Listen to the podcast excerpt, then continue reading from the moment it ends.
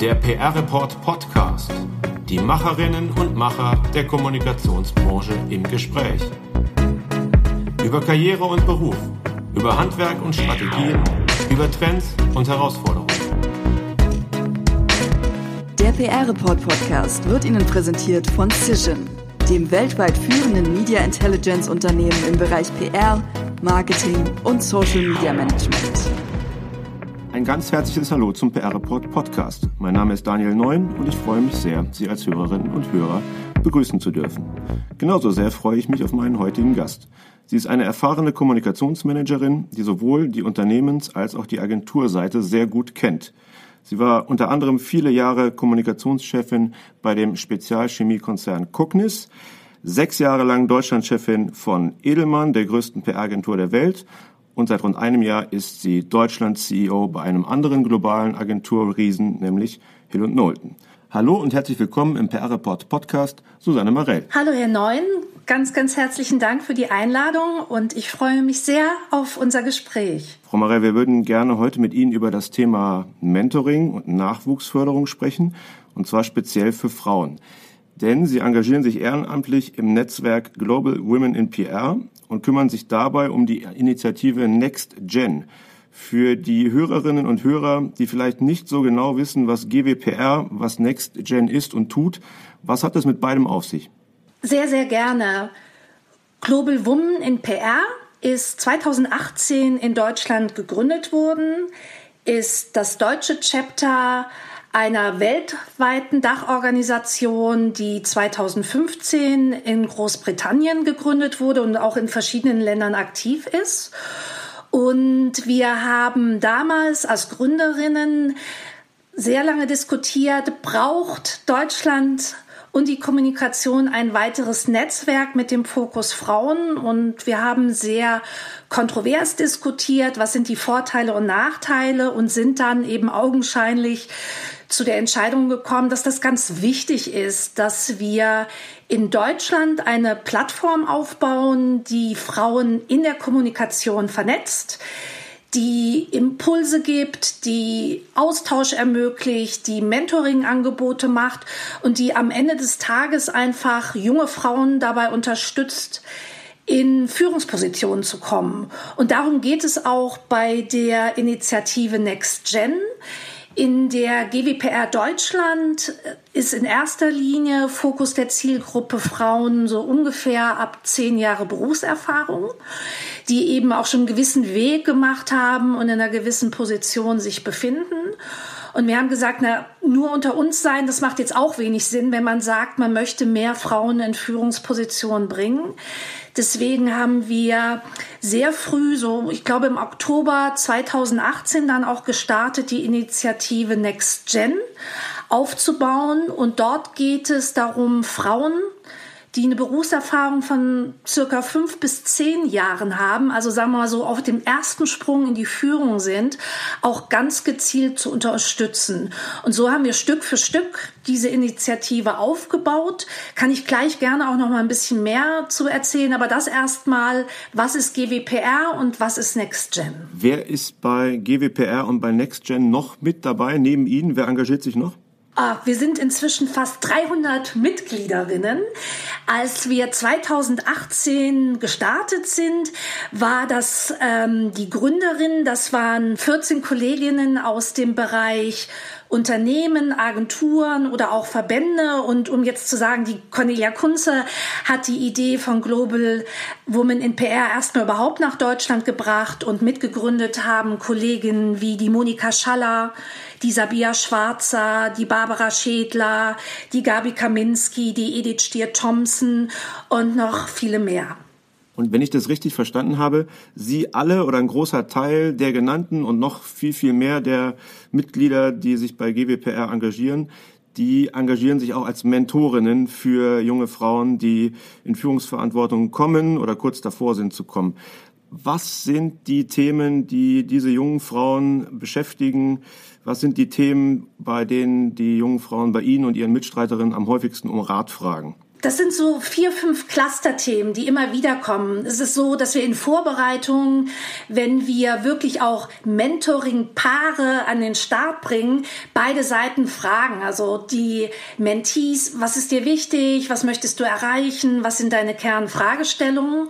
Und natürlich auch die Mentorinnen, ähm, was glaubst du, was du geben kannst? Was glaubst du, in welchen Bereichen du eine gute Erfahrung hast, mit der du in ein Gespräch gehen kannst? Und das sind Themen wie generell Karriereentwicklung. Wie gehe ich das an? Muss ich ins Ausland gehen? Wie gestalte ich meine Karriere? Also das ist ein ganz großer Block. Ein weiterer Block, auch immer sehr, sehr stark, ist der Block Familie und Beruf. Wie lässt sich das vereinbaren? Was gibt es für Erfahrungen bei den Kolleginnen? Wie, wie kann man das überhaupt erreichen? Und ähm, wie beeinflusst das vielleicht auch Karriereentwicklung im Unternehmen? Dann ist ein dritter Bereich immer wiederum auch sehr stark wirklich um das Thema Netzwerken. Kann man sagen, ach, wie, wie denn das? Weil alle sind ja in einem Netzwerk bei der GWPR. Aber wie mache ich das richtig? Wie gehe ich das an? In welchen Netzwerken sollte ich aktiv sein? Wie werde ich sichtbar? Muss ich überhaupt sichtbar sein. Und dann gibt es natürlich ganz, ganz viele Fragen auch, je nachdem, wo eine Kollegin ist, im Rahmen ihrer Laufbahn. Konflikte, wie gehe ich mit Konflikten um, wie gehe ich in Gehaltsverhandlungen, was tue ich, wenn ich das Gefühl habe, ich wäre nicht richtig gefördert. Und äh, am Ende des Tages geht es auch immer wieder darum, was ist eigentlich das richtige Führungsverständnis? Wie kann ich mich vorbereiten? Das sind so die fünf großen Themen, die wir letztendlich immer wieder finden. Gehen wir es im, im Einzelnen mal durch, diese vier, fünf Cluster, die Sie jetzt genannt haben. Also Karriereentwicklung, jetzt weiß ich, Karriere ist mittlerweile ein schwieriges Wort, aber dennoch, junge Frauen, die Führungspositionen anstreben, was raten Sie denen? Wie können die Führungspositionen am besten erreichen? Also es fängt erstmal so im Kern an, wirklich zu sagen, jetzt äh, ganz zwangsläufig einfach einen Weg der Karriere gehen, um in Führung zu kommen und dafür alles zu tun, was irgendwie notwendig ist, äh, ist vielleicht nicht der richtige Ansatz, sondern erstmal der Ansatz, wofür brennt man eigentlich? Was kann man toll? Was sind die Stärken? Wofür ist die Leidenschaft da? Manche sagen so ganz instinktiv und intuitiv, ah, ich möchte unbedingt führen, ich möchte unbedingt ein größeres Kommunikationsteam haben.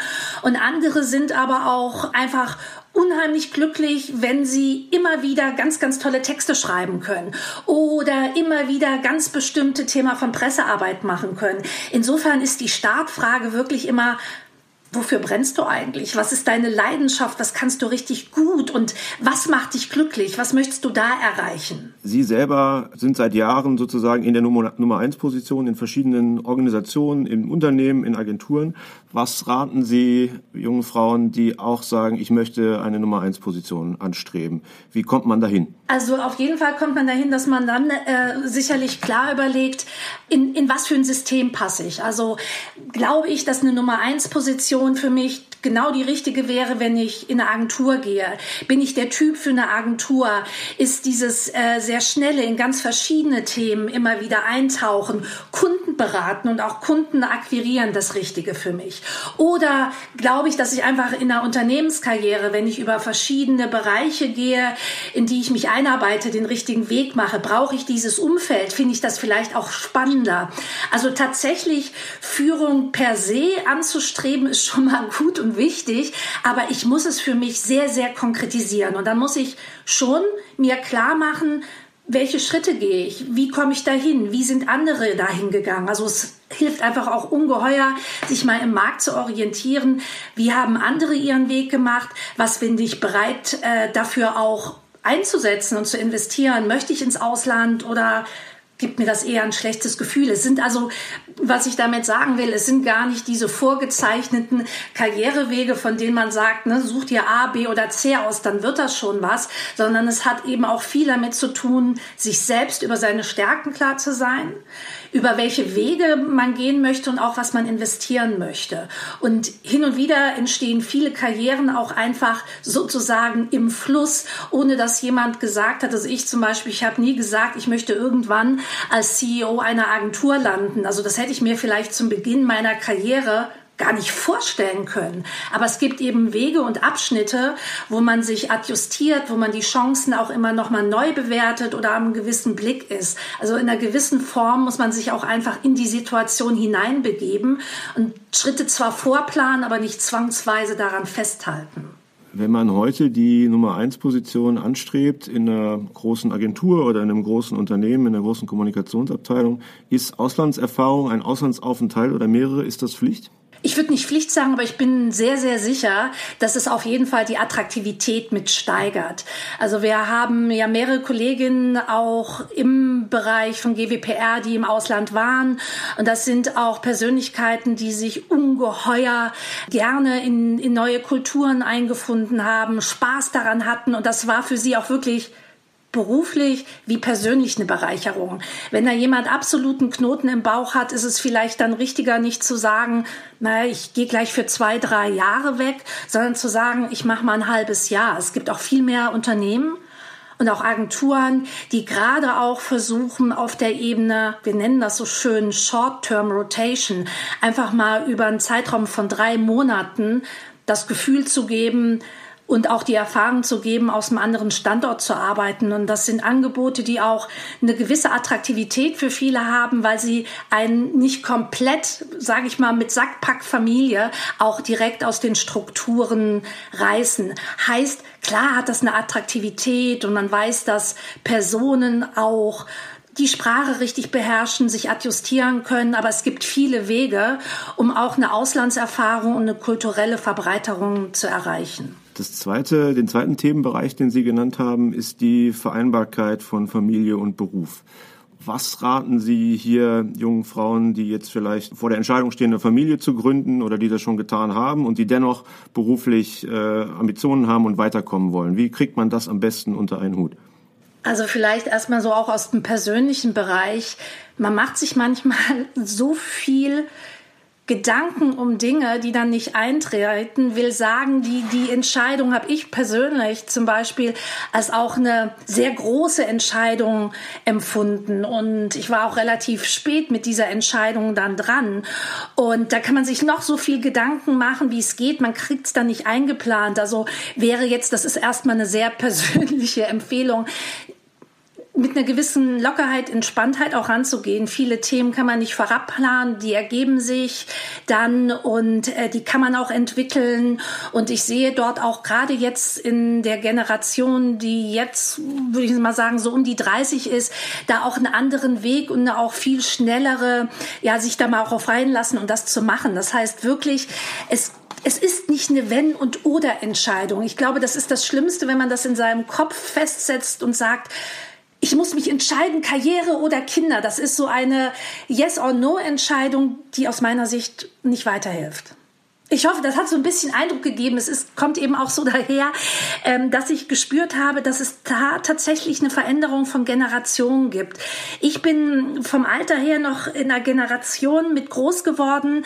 Da gab es kaum Frauen oder vielleicht gar keine Frauen, glaube ich, im, auf DAX-Ebene, die Kommunikationsteams verantwortet haben. Das, das ist jetzt ganz anders. Da findet man ja fast äh, auf einer Drittel mindestens Frauen. Damals war es oft noch so die Entscheidung, entweder Karriere und Beruf, sonst funktioniert das nicht. Das ist einfach fehlgeleitet. Sowas sollte man nicht entscheiden müssen.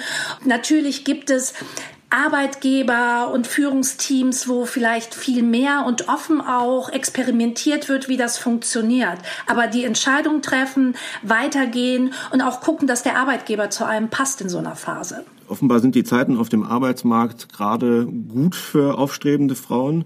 Wir haben in der letzten Ausgabe des PR-Reports ein großes Special über Headhunter gemacht und darin hat die Personalberaterin Gabriele Kaminski, die glaube ich auch ähm, bei GWPR mitmischt, die hatte gesagt, ähm, wenn wir Bewerber mit gleichen Qualifikationen zeigen, haben Frauen derzeit in der Regel bessere Chancen. Zitat Gabi Kaminski. Auf der anderen Seite hört man aber, dass es immer noch Entscheider gibt, die Kindererziehung allein oder vor allem als Frauensache sehen und sich deshalb nicht vorstellen können, dass Mütter genauso leistungsfähig und einsatzbereit sind wie Väter oder Frauen ohne Familie. Und außerdem liest man jetzt in der Pandemie oder hat man sehr oft gelesen, dass Frauen besondere Lasten zu tragen haben, weil viele Familien durch Homeoffice und Homeschooling doch wieder mehr in alte Rollenmuster zurückfallen oder zurückgedrängt werden. Wie schätzen Sie das ein? Ähm, wie steht es derzeit um die Geschlechtergerechtigkeit in der Kommunikationsbranche? Ja, das, das ist jetzt natürlich ein wahnsinns großer Bereich. Ich versuche das mal also Stück für Stück mit Gedanken auseinanderzunehmen. Ja, es gibt sicherlich gerade aktuell auch äh, einen großen Bedarf, dass gefragt wird, ob es äh, Frauen gibt, die eben Kommunikationsteams und Führung übernehmen kann. Also insofern würde ich Nummer eins schon mal bestätigen. Da ist wahrscheinlich schon seit drei, vier Jahren gerade im Kommunikationsberuf zu sehen, dass viele Suchenden schon mal den Hinweis geben, ähm, da, das wäre gut, eine Frau zu haben, was übrigens einfach manchmal damit zu erklären ist, dass wenn Unternehmen versuchen, ihre Frauen Quote zu optimieren, dass sie sehr stark natürlich auch in Bereiche wie Human Resources und Kommunikation hineinschauen und sagen, da könnte ich äh, schneller zu dem Punkt kommen, dort vielleicht eine Frau auf eine gehobene Position zu setzen, weil es einfach viel, viel mehr äh, vielleicht Frauen gibt, die dort in der Gruppe sind, als vielleicht in einigen anderen Bereichen, IT, Einkauf oder sonst was. Ob das wirklich so ist, sei mal dahingestellt, aber ich habe viele dieser Gespräche. Das ist so Nummer eins. Nummer zwei, zwei Geschlechtergerechtigkeit. Also ich habe viele Kolleginnen, von wo ich sehe, dass einfach die Rollenbilder sich verändert haben, wo die Partnerschaft sehr gleichberechtigt stattfindet und wo auch viele, viele junge Männer sagen, ich, ich möchte in Elternzeit gehen, ich möchte das auch nicht nur acht Wochen machen, damit wir mal mit Sack und Pack einfach schön um die Welt reisen können, sondern das ist mir ein Anliegen, hier so zu teilen. Also will sagen, dass das ist einfach so, dass es eben auch sehr oft sowohl männlich wie weiblich gewünscht wird, dass es gute Modelle in Elternzeit gibt, in Teilzeit etc., so dass fast, wenn ich das sagen darf, so Lügen gestraft wird, von zu sagen, das ist immer eine Frauensache. Es mag viele Bilder von einzelnen Personen, die anderen sozialisiert sind, da noch geben, aber ich spüre einfach, dass das in den aktuellen Generationen sehr viel selbstverständlicher genommen wird. Mich interessiert ja übrigens dabei auch immer, wie geht man eigentlich auch mit Männern Männern um, die Teilzeit bitten oder einfach auch mal zurückfahren möchten oder die eben sagen, ich hole meine Kinder gerade ab. Und dann haben sie gefragt, Geschlechtergerechtigkeit während Corona. Ich finde, das ist so super schwer zu beantworten. Ja, es gibt viele Daten und Fakten, wo man sagt, dass es wirklich wieder dann auf dem Tisch der Frau gelandet ist, die dann über 14 Stunden am Tag ganz anders gefordert ist. Aber am Ende des Tages ist das, glaube ich, auch immer ein Abbild der Rollenbilder, die sowieso in der Beziehung da sind. Will damit sagen, wenn das schon ganz anders in der gleichberechtigten Kindererziehung funktioniert, wird das auch anders funktionieren während Corona. Nichtsdestotrotz, wenn man wahrscheinlich jetzt quer über alle Berufe guckt und sich nicht nur auf die Kommunikation konzentriert, wird man viele Dinge finden, wo das vielleicht schwerer für Frauen ist. Ich will das aber mit, mit den langen Worten, sorry, dass das jetzt so ähm, jetzt mehrere Sachen waren, ist ja auch eine ganz komplexe Frage. Ich, ich glaube einfach nicht, dass es pauschal überall auf dem Arbeitsplatz allein von Frauen ähm, jetzt passiert, sondern ich glaube, es bildet sich eben sehr ab, wie die partnerschaftliche Einstellung zu dem Thema insgesamt ist. Gabi Kaminski hat auch bei uns im Interview im PR-Report gesagt, dass Frauen bei Gehaltsverhandlungen leider ihre Worte dazu neigen, weniger zu verlangen als Männer. Was können Sie raten? Welche Verhandlungstipps gehen Sie Frauen, wie sie in Gehaltsverhandlungen oder wenn es um andere Dinge geht, die sozusagen die Rahmenbedingungen eines Beschäftigungsverhältnisses abbilden, wie kann man da für sich das Beste rausholen? Ja, zum einen ist es natürlich immer mal ganz wichtig, sich zu orientieren und zu wissen, wie das, was ich momentan als Expertise und auch Leistung einbringe, wie das generell im Markt honoriert wird. Äh, da kann man Daten und Fakten sich ranholen. Das geht über teilweise über Gehaltsspiegel. Natürlich geht das auch einfach über ein gutes Netzwerk, indem man mal fragt, hör mal, was wird bei euch auf dieser Position bezahlt? Also das ist der Punkt, Fakten ranholen, wirklich Orientierungspunkte schaffen außerhalb des eigenen Unternehmens und natürlich auch möglichst innerhalb des eigenen Unternehmens. Und über eine Personalfunktion wird man immer Einblicke und Transparenz auch in Gehaltsbänder und ähnliches kriegen. Dann auch eine klare Vorstellung, was will ich denn erreichen? man geht nicht in eine Verhandlung rein und sagt, na, ich guck mal, sondern man geht in eine Verhandlung rein und sagt, das wäre mein Zielkorridor, da will ich hinkommen und äh, in der Bandbreite wäre das für mich akzeptabel. Ich finde auch Üben immer mal gut. Also ganz ehrlich, ich meine, das ist ja auch keinem in, der, in die Wiege gelegt und es geht auch erfahrenen Frauen so, es geht auch mir so. In manchen Dingen, wo man vielleicht nicht optimal vorbereitet in eine Verhandlung geht oder das schwierig ist. Also dann auch üben, dann einfach reingehen und sich auch nicht so schnell zurückschrecken lassen, wenn es mal heißt, ach, das kann ich mir gar nicht vorstellen. Das sind so die Sachen. Klarheit, genau wissen, was ich möchte, üben und äh, sich nicht zurückschrecken lassen. Hat Mentoring auch viel damit zu tun, dass man anderen Mut macht? Oh ja, total. Äh, ich, ich glaube, das ist, in, in manchen Themen fühlt man sich ja am Ende des Tages dann doch oft sehr alleine oder denkt, oh, das geht nur mir so, andere machen das viel besser. Insofern Mut zu sprechen oder auch der Satz, du, da war ich auch schon mal. Äh, oder auch der Satz, glaubt man nicht, dass das bei mir durchgelaufen ist wie am Schnürchen. Das hat mal hier gehakt und dort gehakt. Einfach so, ich hatte auch meine tiefen Momente. Da, ich, das, ich merke unheimlich oft, dass das auch so ein erlösender Punkt in Gesprächen sein ist, dass man sagt, hey, das ist ganz normal. Und glaubt man nicht, dass hier jemand von uns die Bilderbuchkarriere hingelegt hat und das alles geklappt hat. Da, man, man vergleicht sich manchmal auch mit Bildern, die gar nicht so reell sind. Und das gilt übrigens nicht nur für junge Frauen. Ich glaube, das ist für jede Kollegin, die auch einen längeren Berufsweg schon gegangen ist wie ich. Es hilft einfach manchmal zu wissen, ich bin mit dem Problem nicht alleine. Ein anderes Thema, was äh, auch in der Kommunikationsbranche viel diskutiert wird im Hinblick auf äh, Karriere und das eigene Fortkommen, ist Personal Brand. Aus Ihrer Sicht, Frau Marell, wie wichtig ist es heutzutage, eine Personal Brand zu sein? Super wichtig ich möchte vielleicht am Anfang damit aufräumen zu sagen, ja, Personal Brand ist Selbstinszenierung und jeder hält dann irgendwie sein Gesicht in die Kamera und zeigt sich nur von der schönsten Seite. Das wäre ja auch ein bisschen kontraproduktiv zu dem, was ich eben gesagt habe. Personal Brand ist für mich einfach der Überbegriff von Sichtbarsein. Und mit dem Begriff Sichtbarsein kann ich auch viel mehr anfangen und das ist wichtig. Das fängt an, dass, und die Gabi hat das ja auch, Kaminski in demselben Artikel bei Ihnen ja auch gesagt, man guckt heutzutage erstmal in Social Media Profile, um sich auch ein Bild über mögliche Kandidatinnen und Kandidaten zu machen.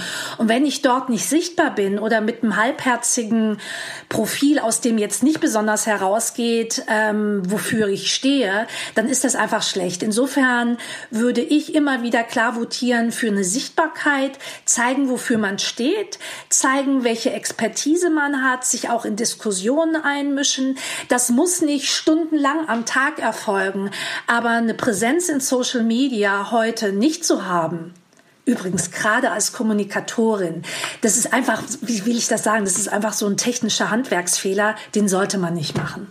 Auf der anderen Seite fallen mir immer wieder Personalien auf, äh, hochkarätige Personalien, wo ich denke, denjenigen oder diejenige, die habe ich vorher kaum wahrgenommen in der Fachöffentlichkeit und auch in Social Media habe ich die kaum wahrgenommen. Dennoch waren die zur richtigen Zeit am richtigen Ort und haben offenbar über Jahre hinweg mit sehr, sehr guter Arbeit überzeugt und haben dann eine Top-Position bekommen. Also wird der, der Social Media Footprint vielleicht ein bisschen überschätzt auch? Ja, zumindestens kann er nicht der Einzige sein. Das zeigt das ja. Sichtbar heißt auch ähm, sichtbar sein in Leistungen gegenüber Multiplikatoren, sichtbar sein gegenüber Headhuntern, sichtbar sein vielleicht über Personen, die ein gutes Netzwerk haben und die genau im richtigen Moment auch sagen, die Kandidatin könnte genau die richtige für die Position sein. Also ich glaube nicht aus meiner Erfahrung, dass allein dieses, ich muss nur gute Leistungen abliefern, dann funktioniert das schon. Nein. Worauf ich hinaus will, ist, ist Netzwerken, also klar, ohne gute Arbeit geht's nicht, das ist die, die Basis für alles, das ist schon klar, aber das ist es nicht alleine. Jetzt ist die Frage, was ist wichtiger, ähm, dass man sozusagen in, in Social Media sehr aktiv ist oder dass man sehr, sehr, ein sehr, sehr gutes Netzwerk über Jahre hinweg aufbaut, um dann an den entscheidenden Stellen ins Spiel zu kommen oder von anderen ins Spiel gebracht zu werden. Also Sie sagen es am, am Ende, sagen Sie es fast schon selbst, beides. Also ich bin sehr sicher, dass eben ein entscheidendes, wichtiges Netzwerk über Kolleginnen und Kollegen, Headhunter, Vorgesetzte, Rollenvorbilder, das ist wichtig und das kann einen in eine große Position bringen. Ich halte es trotzdem aus meiner Sicht des Kommunikators auch für wichtig, das Social Media Profil mindestens ein Stück über Durchschnitt von Profilen zu haben, weil wir ja auch für unsere Profession in einer gewissen Art und Weise stehen. Und da geht es mir gar nicht darum zu sagen, ich setze jetzt meine, meine eigene Persönlichkeit immer nur in den Mittelpunkt, sondern ich sollte einfach die Themen, für die ich stehe und die ich vielleicht besonders gut kann und beherrsche, die sollte ich dann mit in den Vordergrund stehen. Jetzt sagen wir nur die reine Personality Brand, die wird kein Garant äh, in Social Media sein, dass ich die besten Positionen kriege. Und um beim Thema Netzwerken zu bleiben, was raten Sie hier? Wie baut man ein gutes Netzwerk auf? Also, ich selbst habe, glaube ich, relativ spät in meiner Karriere angefangen und habe es mehr intuitiv gemacht und sicherlich auch in, in, in vielen Fällen auch so im Sinne intuitiv, sympathisch und so weiter und so fort. Und das ist auch nicht falsch. Mich tragen viele Netzwerke, die sich spontan ergeben haben, tragen mich auch bis heute und zwar sehr gut auch in beruflichen Fragestellungen, wo ich Menschen anrufen kann, mit denen habe ich vor 20 Jahren gearbeitet. Aber wenn ich heute gucke, würde ich sagen, es ist schon ein Lerneffekt zu sagen, eher früh damit so anzufangen. Das kann ruhig im Studium sein. Man sieht ja gerade auch auch oft in Studentenverbindungen oder wie die alle heißen in Deutschland, das habe ich sie natürlich nicht alle im Kopf, dass da auch sehr oft der Austausch mit Unternehmen, Agenturen gesucht wird. Und das halte ich einfach für intelligent, sich dort auch mit einzubringen und schon mal Kontakte zu machen. Kann einfach auch helfen, wenn ich jetzt sage, ich möchte mich doch mal ausprobieren und möchte mal wissen, wie es fünf Monate in dem und dem Land ist oder drei Monate in dieser, in diesem System. Also das heißt, so früh wie möglich einfach starten. Das wäre mein erster Tipp. Und der zweite Tipp, weil ich glaube, das ist im Sinne der Selbstähnlichkeit und auch des angenehmen Zusammenseins immer super schön. Nicht nur mit Personen, die einem ähnlich sind, die in derselben Branche arbeiten. Also insofern sage ich, GWPR finde ich ein ganz tolles Netzwerk für Kommunikatorinnen und ich halte es für wichtig, sonst hätte ich es nicht mit gegründet und würde mich nicht so leidenschaftlich engagieren. Aber es ist schon wichtig, ein Netzwerk auch zu suchen, was in anderen Themen unterwegs ist, in anderen Branchen, die auch mir nicht selbst ähnlich sind, wo ich einfach lernen kann, um mich selbst zu verbreitern. Das wäre so neben Fang möglichst früh an auch der Punkt, verbreiter dich unbedingt und mach's nicht nur mit Leuten, die du nett findest. Netzwerken kann man übrigens auch ganz gut bei unserem PR-Report Camp, das es einmal im Jahr gibt, auch in diesem Jahr wieder im November. In welcher Form wir das machen können, werden wir dann sehen. Im vergangenen Jahr waren Sie zu Gast bei unserem Camp, Frau Marell, und wir haben Sie im Vorfeld gefragt nach dem schlechtesten Rat, den Sie je bekommen haben. Sie haben geantwortet, Folgendes, dass Anpassung manchmal wichtiger ist als Authentizität. Das war der schlechteste Rat. Können Sie die Situation beschreiben, in der Sie das erlebt haben? Ja, das war in der Fusionsphase, wo zwei Kulturen zusammengekommen sind. Und in dieser Phase gab es Interviews, die man mit einem Personalberater geführt hat, um eben so ein bisschen eingestuft zu werden. Natürlich einerseits von der Leistung, aber auch andererseits so vom kulturellen Fit. Und dort wurde eben sehr stark gesagt, das sollten Sie machen, das sollten Sie nicht machen. Wir sehen in Ihren Profilen, dass Sie das und das sehr stark machen. Das passt aber nicht in die Kultur. Das war vor einigen Jahren. Also ich war da auch durchaus sehr, sehr offen für diese Ratschläge. Und am Ende des Tages war der Ratschlag, passt passt dich an dieses System mit allem an, auch wenn du aus einer anderen Kultur kommst, nur dann machst du Karriere. Und wenn man das macht, arbeitet man gegen sich selbst und man wird auch schlechter, weil man nämlich die Stärken, die man hat, vielleicht runterspielt oder nicht sichtbar macht. Und das ist ein Rat, der übrigens nicht nur damals, ich habe den in ein, zwei Fusionen, ich habe ja viel im Rahmen Transformation mich selbst befunden oder das selbst gemacht, dass so mit so einer gewissen Selbstverständlichkeit kam, das sind die sieben Punkte und die musst du jetzt so machen, sonst wirst du hier nie einen Weg machen. Und dass ich das phasenweise tatsächlich mit angenommen hatte, das hat mich selbst verdreht. Ich, ich, ich hoffe, das ist konkret genug, aber das ist gegen das, wie man ist, persönlich zu arbeiten heißt auch gegen meine Leidenschaften, gegen meine Stärken zu arbeiten. Und das ist ein Anpassungsgrad, der passt nicht. Man muss sich adjustieren, wenn man in Systeme geht. Das kann ich übrigens, mache ich auch gerne, sonst würde ich nicht verschiedene Kunden beraten können oder auf verschiedenen Ebenen gearbeitet haben, aber nie gegen sich selbst. Das ist das dahinter, was ich meine mit, das war der schlechteste Rat. Man soll nicht gegen sich selbst arbeiten. Zum Abschluss noch, Frau Marell, wenn Sie gestatten, Sie sind jetzt äh, lange im Geschäft, lange in Führungspositionen. Was wäre der wichtigste Rat, den Sie mit dem Wissen von heute der jungen Susanne Marell geben würden? Oh, da, da gibt's da gibt's schon sehr viele. Also ähm, das eine, was wir gerade besprochen haben, ist immer, steht steh zu dir selbst und sei authentisch. Nimm's was leichter, das würde ich mir auf jeden Fall auch sagen. Ich kann in gewissen Situationen dann Dinge auch schon schwer nehmen oder darüber grübeln. Und es hat sich immer gezeigt, dass Grübeln Energie frisst, aber nicht unbedingt Lösung bringt. Also ich würde mir auf jeden Fall auch sagen, nimm's leichter und nimm Sachen auch lockerer an. Dann bedanke ich mich ganz herzlich bei Susanne Marell und wer sich noch mehr gute Karrieretipps von Susanne Marell und anderen renommierten Frauen aus der Kommunikationsbranche abholen will, nachlesen will in diesem Fall, der kann das tun, denn in der nächsten Ausgabe des PR-Reports wird es ein größeres Stück dazu geben. Bis hierhin erstmal vielen Dank, Susanne Marell.